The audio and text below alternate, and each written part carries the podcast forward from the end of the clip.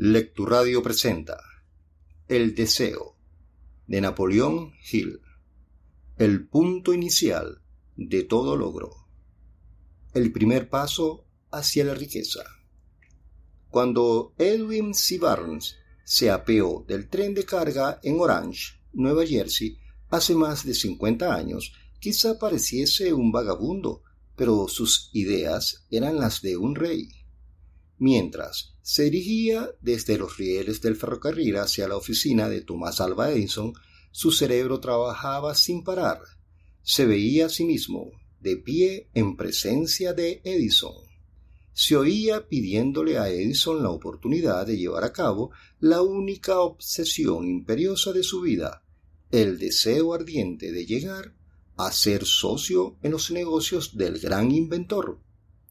El deseo de Barnes no era una esperanza, no eran ganas, era un deseo vehemente, palpitante, que lo trascendía todo.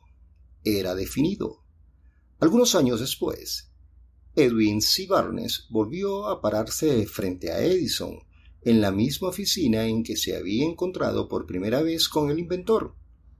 En esta ocasión, el deseo se había convertido en realidad. Era socio de Edison. El sueño dominante de su vida se había vuelto realidad. Barnes tuvo éxito porque eligió un objetivo definido y puso toda su energía, toda su fuerza de voluntad, todos sus esfuerzos, todo en pos de ese objetivo. El hombre que quemó sus naves. Pasaron cinco años antes de que apareciera la oportunidad que había estado buscando para todos excepto para él. Solo parecía una parte más del engranaje de los negocios de Edison, pero en su interior él fue el socio de Edison cada minuto del día, desde el primero en que empezó a trabajar allí. Es una ejemplificación notable del poder de un deseo definido. Barnes consiguió su objetivo porque deseaba ser socio de Edison más que ninguna otra cosa. Creó un plan con el que alcanzar su propósito, pero quemó todas sus naves tras de sí. Se mantuvo firme en su deseo hasta que se convirtió en la obstinación obsesiva de su vida y finalmente en un hecho.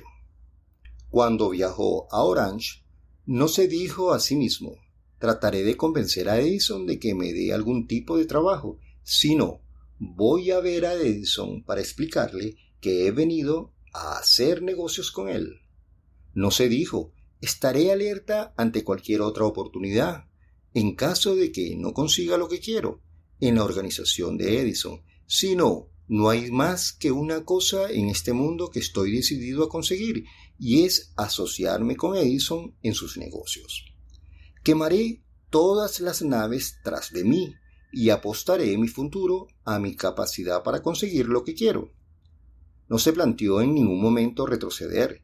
Tenía que triunfar o morir. Esa es toda la historia del éxito de Barnes. El incendio que conduce a la riqueza. Hace mucho tiempo un gran guerrero afrontó una situación que requería de él una decisión que garantizara su éxito en el campo de la batalla. Iba a enviar a sus tropas contra el enemigo poderoso, cuyos hombres superaban a los suyos en número. Embarcó a sus soldados, navegó hacia el país enemigo, desembarcó soldados y equipos, y dio la orden de quemar las naves que los habían llevado hasta allí. Al dirigirse a sus hombres antes de la primera batalla, dijo Ved cómo los barcos se convierten en humo.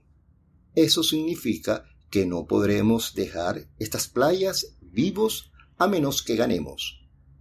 Ahora no tenemos opción. Venceremos o moriremos. Vencieron. Cada persona que vence en cualquier empresa debe estar dispuesta a quemar sus naves y eliminar todas las posibilidades de dar marcha atrás. Solo así puede tener la seguridad de mantener ese estado mental conocido como deseo ardiente de ganar, esencial para el éxito. La mañana siguiente, el gran incendio de Chicago, un grupo de comerciantes se quedó de pie en Style Street, observando los restos humeantes de lo que había sido sus tiendas. Organizaron una reunión para decidir si tratarían de reconstruirlas o abandonarían Chicago para volver a empezar en algún lugar del país más prometedor. Llegaron a una decisión todos menos uno, abandonar Chicago. El comerciante que decidió quedarse y reconstruir su negocio señaló con el dedo los restos de su tienda y dijo, Caballeros, en este mismo sitio construiré la tienda más grande del mundo, no importa las veces que pueda quemarse. Eso fue hace casi un siglo. La tienda fue construida, todavía sigue en pie. Una torre, un monumento de poder de ese estado mental conocido como deseo ardiente lo más sencillo que Marshall Field podría haber hecho era imitar a sus colegas cuando las perspectivas se mostraban difíciles y el futuro parecía funesto. Se retiraron a donde las cosas parecieran más fáciles. Fíjese bien en la diferencia entre Marshall Field y los demás comerciantes, porque es la misma diferencia que distingue a casi todos los que tienen éxito de aquellos que fracasan. Todo ser humano que alcanza la edad de comprender la razón de ser del dinero quiere dinero. Quererlo no basta para acumular riqueza, pero desear la riqueza con un estado mental que se convierte en una obsesión y luego planificar formas y medios definidos para adquirirla y ejecutar esos planes con una perseverancia que no acepte el fracaso, atraerá la riqueza. Seis maneras de convertir el deseo en oro. El método por el que el deseo de riqueza se puede transmutar en su equivalente monetario consiste en seis pasos prácticos y definidos, que son los siguientes. Primero, determine la cantidad exacta de dinero que desea. No basta con decir quiero mucho dinero. Sea definitivo en cuanto a la cantidad. Hay una razón psicológica para esta precisión que describiremos en un capítulo próximo. Segundo, determine con exactitud lo que se propone a dar a cambio del dinero que desea. No se recibe algo por nada. Tercero, establezca un plazo determinado en el que se propone poseer el dinero que desea. Cuarto, cree un plan preciso para llevar a cabo su deseo y empiece de inmediato, sin que importe si haya preparado o no a poner el plan en acción. Quinto, escriba un enunciado claro y conciso de la cantidad de dinero que se propone conseguir. Apunte el tiempo límite para esta adquisición. Aclare lo que se propone dar a cambio del dinero y describa con exactitud el plan mediante el que se propone formularlo. Sexto, lea su memorándum en voz alta, dos veces al día, una vez antes de acostarse y otra al levantarse. Mientras lee, vea, sienta y piénsese ya en posesión del dinero. Es importante que siga las instrucciones escritas en estos seis pasos. En especial, observe y siga las instrucciones del sexto paso. Tal vez se queje de que le resulte imposible verse en posesión del dinero antes de tenerlo realmente. Aquí es donde el deseo ardiente acudirá en su ayuda. Si usted realmente desea el dinero con tanta vehemencia que su deseo se ha convertido en una obsesión, no tendrá dificultad en convencerse que lo adquirirá. El caso es desear el dinero y llegar a estar tan determinado a poseerlo que se convenza de que lo tendrá.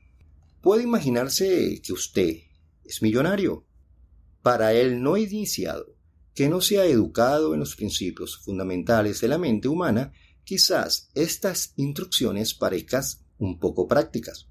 Para quienes no consigan reconocer la validez de estos seis puntos, puede ser útil saber que la información que difunden fue revelada por Andrews Carnot, el cual empezó como un obrero común en una siderúrgica, pero se las arregló pese a sus humildes comienzos para que estos principios le rindieran una fortuna de más de 100 millones de dólares.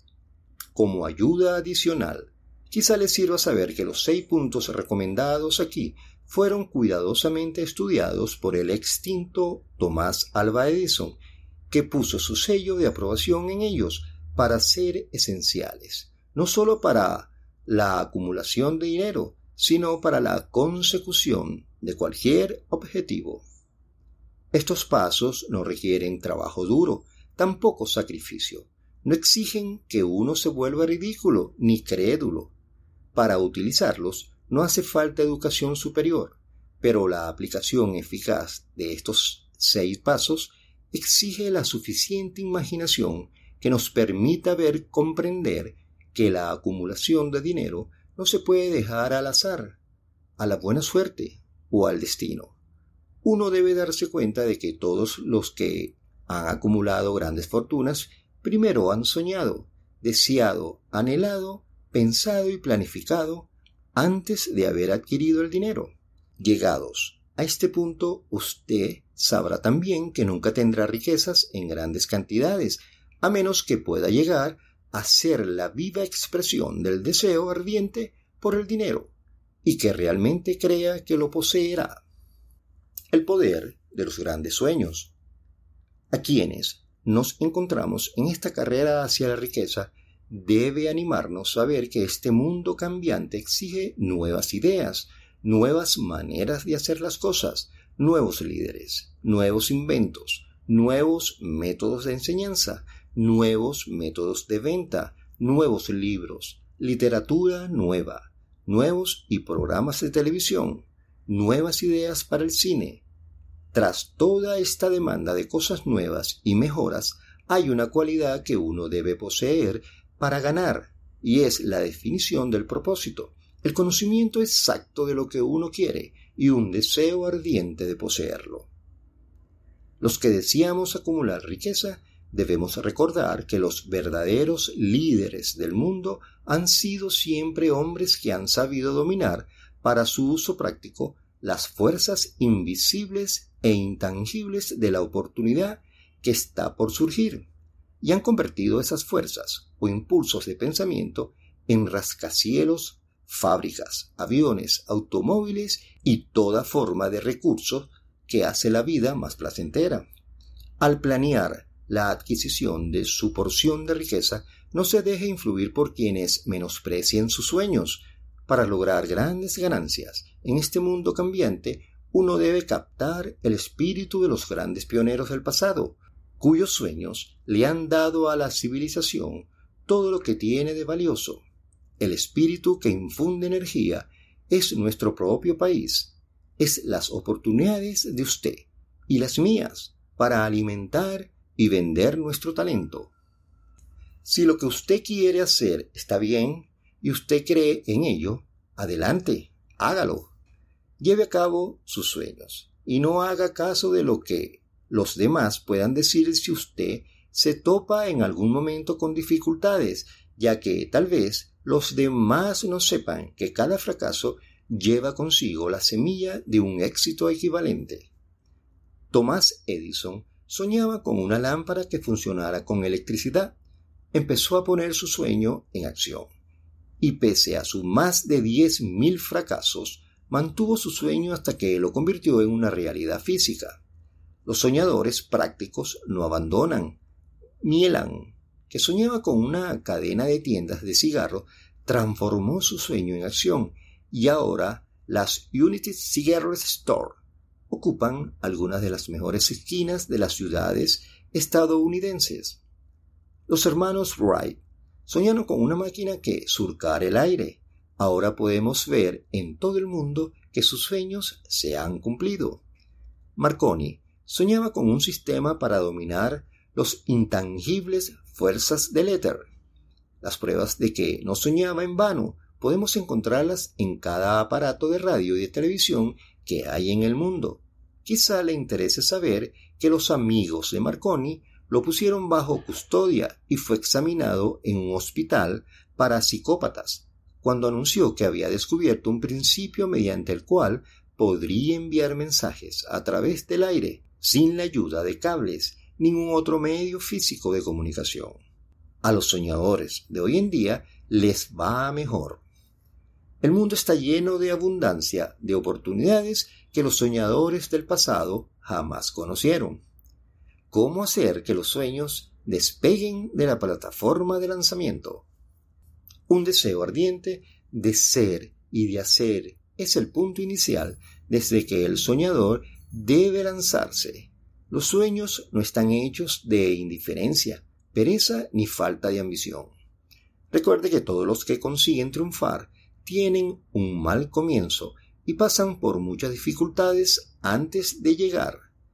El cambio en la vida de la gente del éxito suele surgir en el momento de alguna crisis, a través de la cual le es presentado su otro yo. John Bosnan escribió Pilgrim's Progress, que se encuentra entre los mejor de la literatura inglesa, después de haber estado confinado en prisión y haber sido duramente castigado a causa de sus ideas sobre la religión. D. Henry descubrió el genio que dormía en su interior después de haber conocido graves infortunios y estuvo encarcelado en Columbus, Ohio, forzado a través de la desgracia a conocer a su otro yo. Y al usar la imaginación descubrió que era un gran autor en vez de un criminal despreciable. Charles Dickens empezó pegando etiquetas en latas de betún. La tragedia de su primer amor penetró las profundidades de su alma para convertirlo en uno de los más grandiosos autores del mundo. Esta tragedia produjo primero a David Copperfield y luego una sucesión de obras que hacen un mundo mejor y más rico a todo lo que lee su libro. Helen Keller se quedó sorda, muda y ciega después de nacer. Pese a su terrible desgracia, ha escrito su nombre con letras indelebles en las páginas de la historia de los grandes. Toda su vida ha sido la demostración de que nadie está derrotado mientras no acepte la derrota como una realidad. Robert Booms era un campesino analfabeto, sufrió la maldición de la pobreza y creció para ser un borracho. El mundo fue mejor gracias a su vida, porque vistió de prendas hermosas sus pensamientos poéticos y por tanto arrancó un espino para plantar un rosar en su lugar. Beethoven era sordo y Milton ciego, pero sus nombres perdurarán en el tiempo porque soñaron y tradujeron sus sueños en ideas organizadas. Hay una diferencia entre suspirar por algo y hallarse preparado para recibirlo. Nadie se encuentra listo para nada hasta que no crea que puede adquirirlo. El estado mental debe ser la convicción y no la mera esperanza o anhelo. La mente abierta es esencial para creer. La razón de las ideas no inspira la fe, ni coraje, ni convicción. Recuerde, no se requiere más esfuerzo para apuntar alto en la vida, para reclamar abundancia y prosperidad, del que hace falta para aceptar la miseria y la pobreza. Un gran poeta ha expresado acertadamente esta verdad universal en unas pocas líneas. Le discutí un penique a la vida, y la vida no me dio más por mucho que le imploré a la noche, cuando contaba mis escasos bienes. Porque la vida es un amo justo, que te da lo que pides, pero cuando has fijado el precio, debes aguantar la faena. Trabajé por un salario de jornalero, solo para descubrir perplejo que cualquier paga que hubiera pedido a la vida, ésta me la hubiese pagado de buen grado. El deseo lleva ventaja sobre la madre naturaleza. Como culminación adecuada de este capítulo, quiero presentar a una de las personas más excepcionales que he conocido.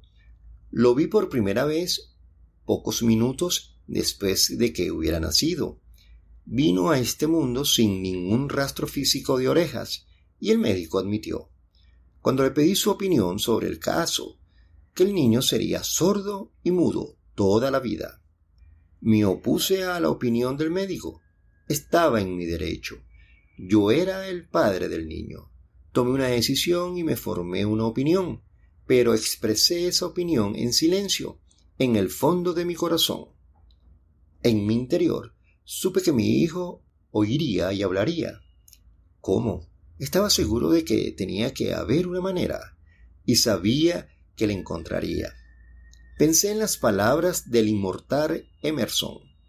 El curso de las cosas acontece para enseñarlos la fe. Solo necesitamos estar atentos. Hay indicadores claves para cada uno de nosotros, y si escuchamos con humildad, oiremos la palabra justa. La palabra justa. Deseo mucho más que ninguna otra cosa. Yo deseaba que mi hijo no fuera sordomudo. De ese deseo no renegué a jamás, ni por un segundo. ¿Qué podía hacer? ¿Encontraría alguna forma de trasplantar a ese niño mi propio deseo ardiente de dar con maneras y medios de hacer llegar el sonido a su cerebro sin la ayuda de los oídos. Tan pronto como el niño fuese lo bastante mayor para cooperar, le llenaría la cabeza de tal manera de ese deseo ardiente que la naturaleza lo traduciría en realidad con sus propios métodos. Todos estos pensamientos pasaron por mi mente, pero no hablé de ello con nadie. Cada día renovaba la promesa que me había hecho a mí mismo de que mi hijo no sería sordomudo.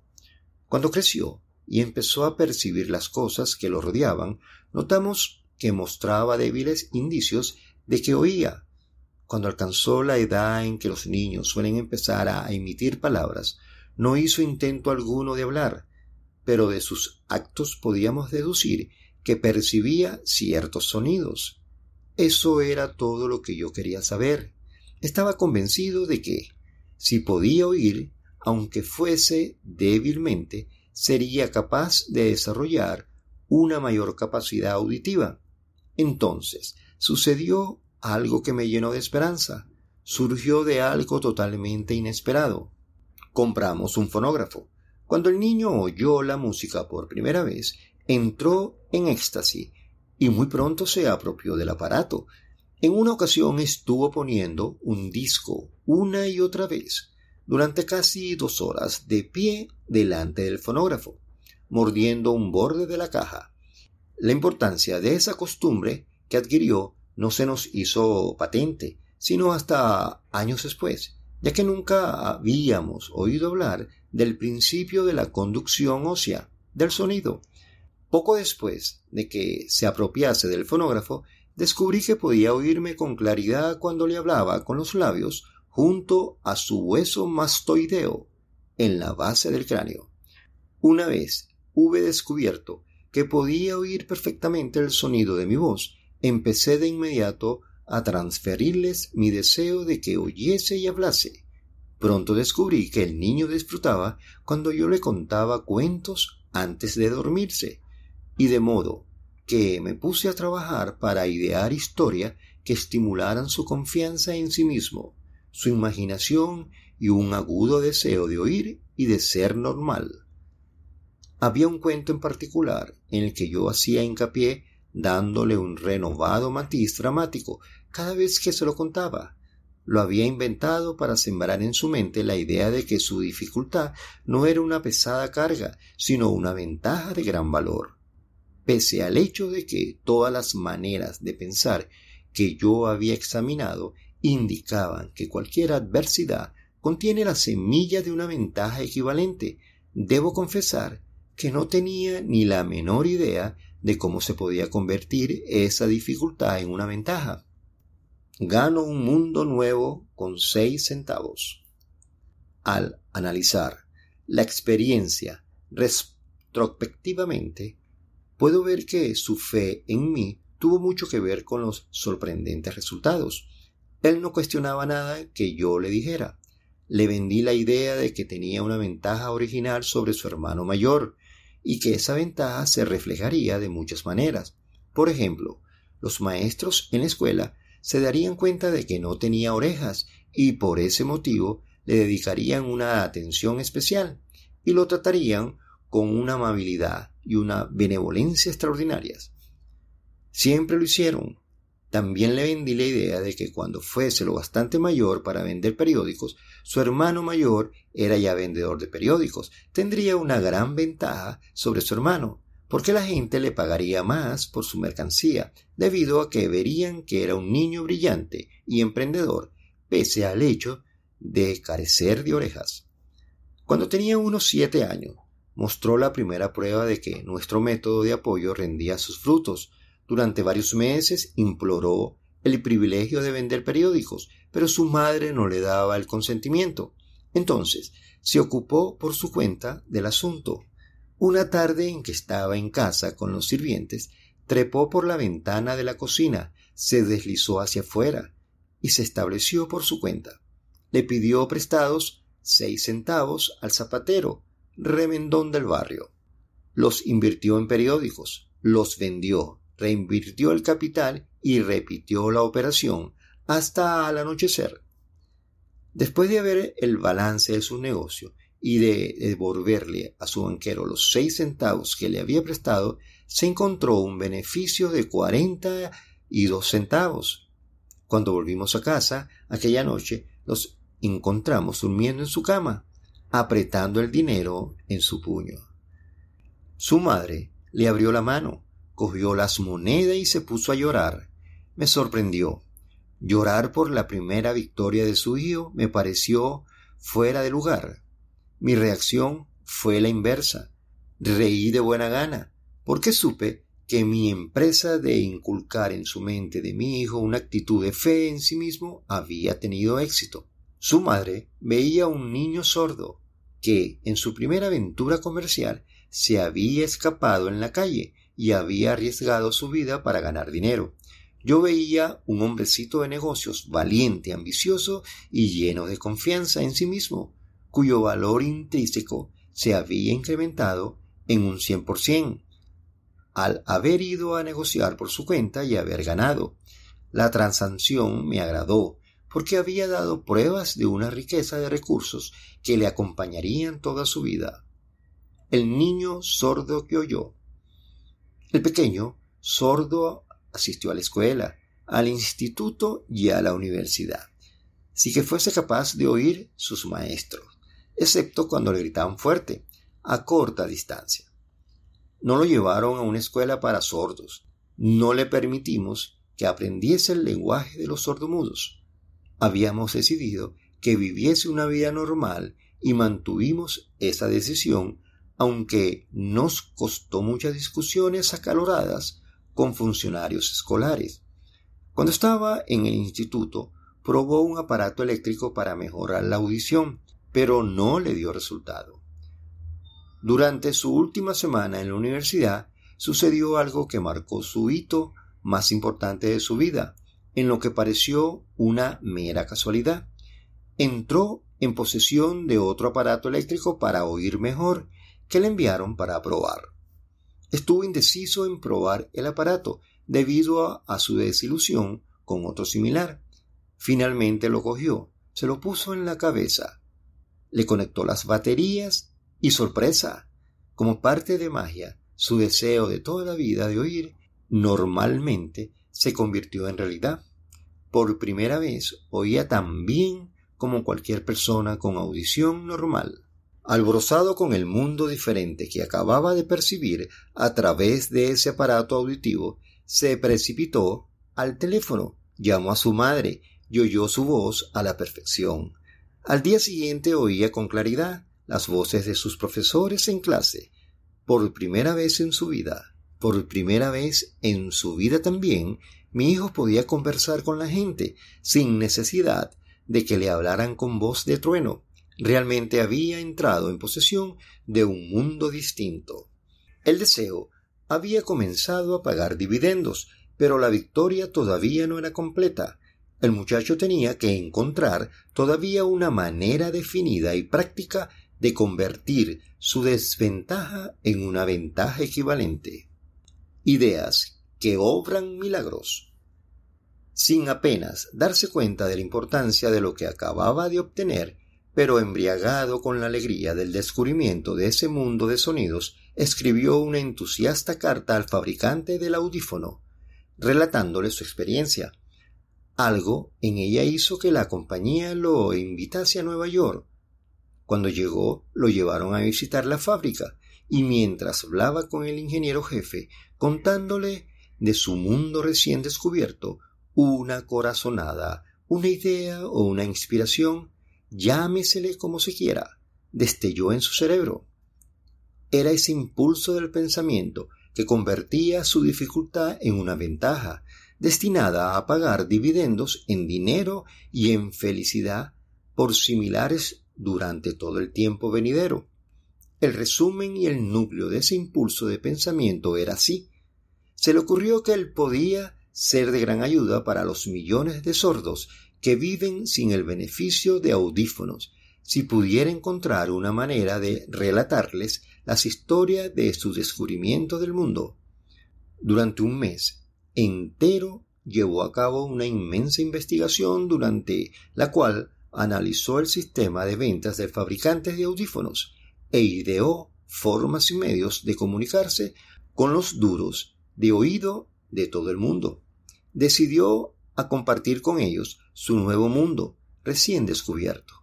Una vez lo tuvo hecho, puso por escrito un plan bienal basado en sus investigaciones. Cuando lo presentó a la compañía, al momento le dieron un puesto de trabajo para que llevara a cabo su ambición. Poco había soñado, cuando empezó a trabajar, que estaba destinado a llevar esperanza y alivio a millares de sordos que, sin su ayuda, se hubieran vistos condenados para siempre a la sordera. No me cabe duda de que Blair hubiera sido sordomudo toda su vida si su madre y yo nos no los hubiésemos ingeniado para tomar su mente tal como lo hicimos. Cuando sembré en su interior el deseo de oír y de hablar y de vivir como una persona normal, alguna extraña influencia hubo en ese impulso que hizo que la naturaleza tendiese una especie de puente para salvar el golfo del silencio que separaba su cerebro del mundo exterior. En verdad, el deseo ardiente tiene maneras tortuosas de transmutarse en su equivalente físico.